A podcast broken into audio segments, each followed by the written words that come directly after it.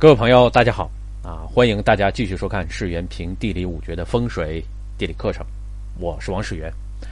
我们今天接着来研究卷一五行歌诀罗盘学法。那么上一节课呢，我们已经把这个啊五行总论啊给大家进行了一个简单的介绍啊。那么五行总论里边呢，给大家初步介绍了这些名词啊，包括四经五行、三合五行、双山五行、悬空四声、向上五行啊，也说到了。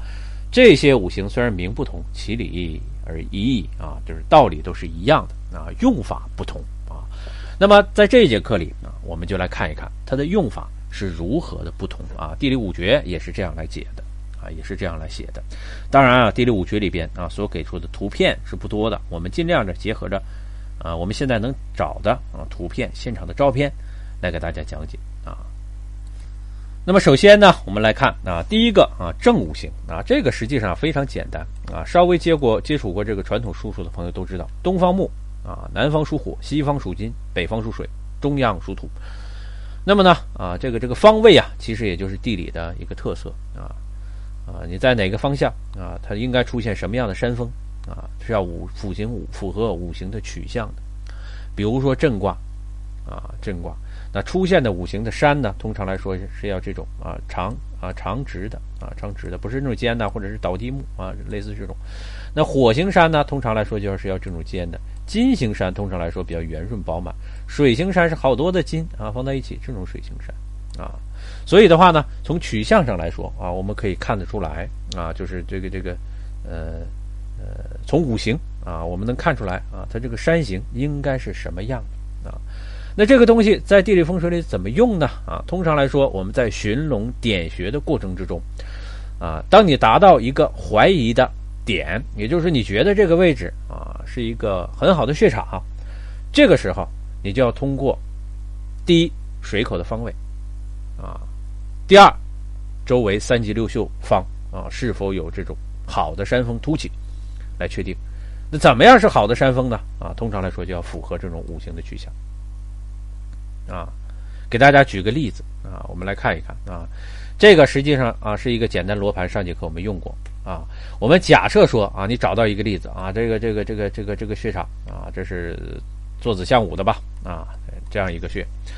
那么坐子向午的啊啊，我们再画一下啊，坐子向午啊，这个是这个鼠标不太好用啊，坐子向午啊。那北方你的靠山的话呢，就要符合这种水局特点，因为。北方嘛，子是属水啊，云水大岸啊，这样这样的山峰作为它的靠山。那向上的话呢，是那种尖尖的山峰啊，这是它的朝向朝山啊，这是一定要有，也是它的暗山。所以啊，如果说你发现啊，它符合这个这一点啊，那是很有可能是的。当然啊，光靠这个肯定是不行的，还需还要考虑三级六秀和水方啊，水水局。比如说啊，假设我们说这是一个正穴啊。坐子向午啊，这也是对的。那么啊，它这是一个自旺向的水局风水局。那水呢，左水倒右出丁位啊，出丁位啊，这是必然的啊。正确一定是这样。这边可能会有一个水啊，它没有上堂，跟着一起出去啊。凉水夹轿啊，凉水夹轿。那么呢，三居六宿方啊是在什么位置呢？刚才我们说了，这个座山。啊，尖的风，啊，后靠啊是云水档案水局的，三季六宿亥、震、庚、艮、丙、辛、巽、兑、丁，这些就是三季六宿啊。那么它为什么说要符合它这五行朝向？比如说啊，这个亥方，亥方我们都知道啊，这个实际上是天马位、金位。天马位，那天马位会出现什么样的山峰呢？啊，我们在实际的现场中啊，经常看到这样啊，这个是一个非常典型的天马啊。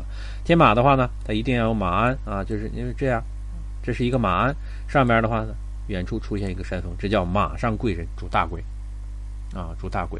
所以啊，假设说它这个穴场啊，真正的啊，只是这样的，然后这个地方出现了刚才我们看到这个图片这个样子啊，就这样啊，这是一个。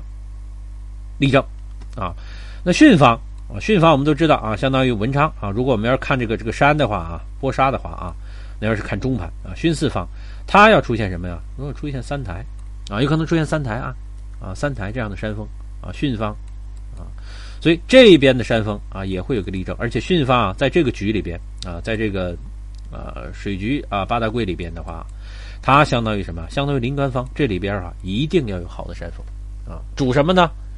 啊，主长房啊，这个这个有官贵啊，有官贵。那么再来啊，正方啊，我们叫正方在这儿啊，正方。那么正方呢，本身的话，如果有山峰突起的话，它一定是这种木局的啊，高高的尖的啊。那对方呢，比较圆润啊，出美女啊，对是指少女嘛啊，所以的话呢，我们在正穴啊，这属于天心十道这十字里边，左右夹角都会有啊，前方、巽方。包括这个这个艮丙辛巽对丁，艮方和丙方也有山山峰夹角，艮方出来的，因为它是土嘛，都比较饱满。上边的话稍微有点横的这样的山峰啊，这是仓库啊。所以如果说你发现周围的山峰是这样，水局的话呢，也是啊，水口也是从这个定位方出去的，那你这个穴的话找的就是非常的准确的。那你只要只要做注意啊，左右青龙方的话有护啊，能够保护得了。当然这个是需要你这个实际现场去看。能够保护得了啊，所以你这个穴场的话就基本上找准了啊。这也就是说，这个正五行啊，在我们实际应用里边啊，它的一个作用啊。讲了这么多，其实我们就絮絮叨叨啊，主要讲的就是这个内容啊。那么再来看三合五行啊，三合五行啊，上节课啊已经给大家讲了，我们这次啊在这个简单给大家重复一下：亥卯未啊，乾甲丁贪狼一路行啊，这是木局啊，这是木啊，这打错了啊。为什么是亥卯未？这个这个是木局呢，因为亥卯未本身三合就是木局啊。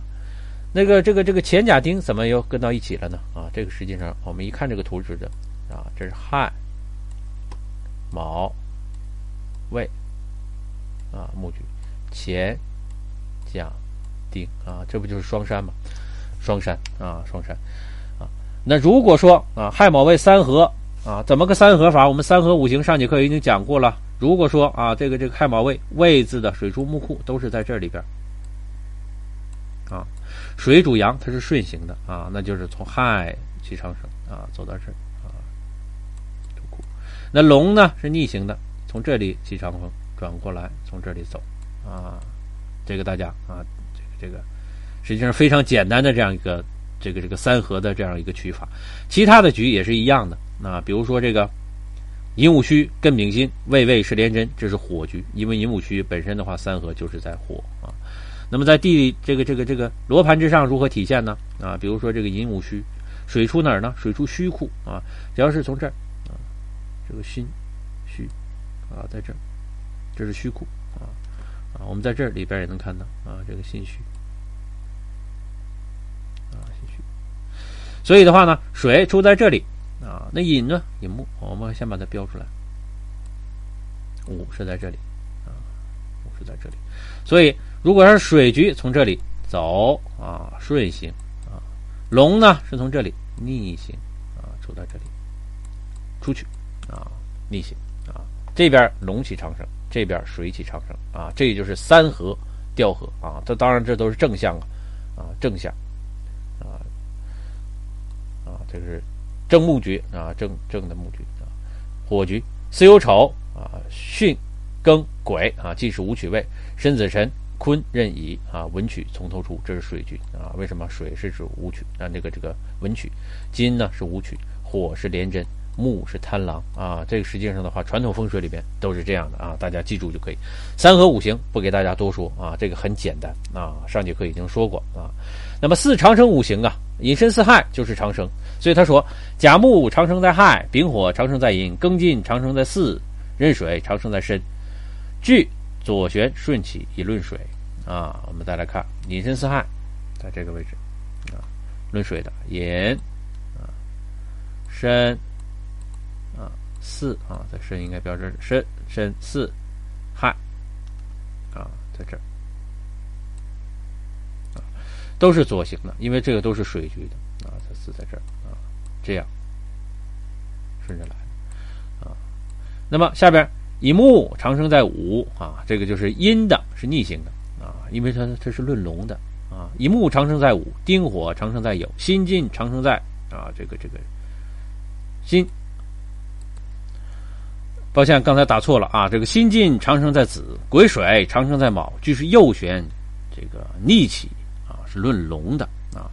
什么意思呢？啊，我们刚才看这个三合这个图片啊，其实的话就已经给大家演示的很清楚了啊，演示的很清楚。我们再给大家看一看这个图片啊。我如果说你要是论龙啊，你可以从地盘，我们先简单的看啊，从地盘开始啊，它是逆行的啊。那一个是午啊，那就是子午卯酉嘛啊，子。卯酉啊，它是这样逆行的啊，其长生啊，所以刚才我们在看的时候的话也是一样啊，自长生五行。那么好，这节课啊，我们就先给大家讲到这儿，下节课我们再把其他的那几个五行的图啊给大家进行介绍。谢谢大家啊，再见。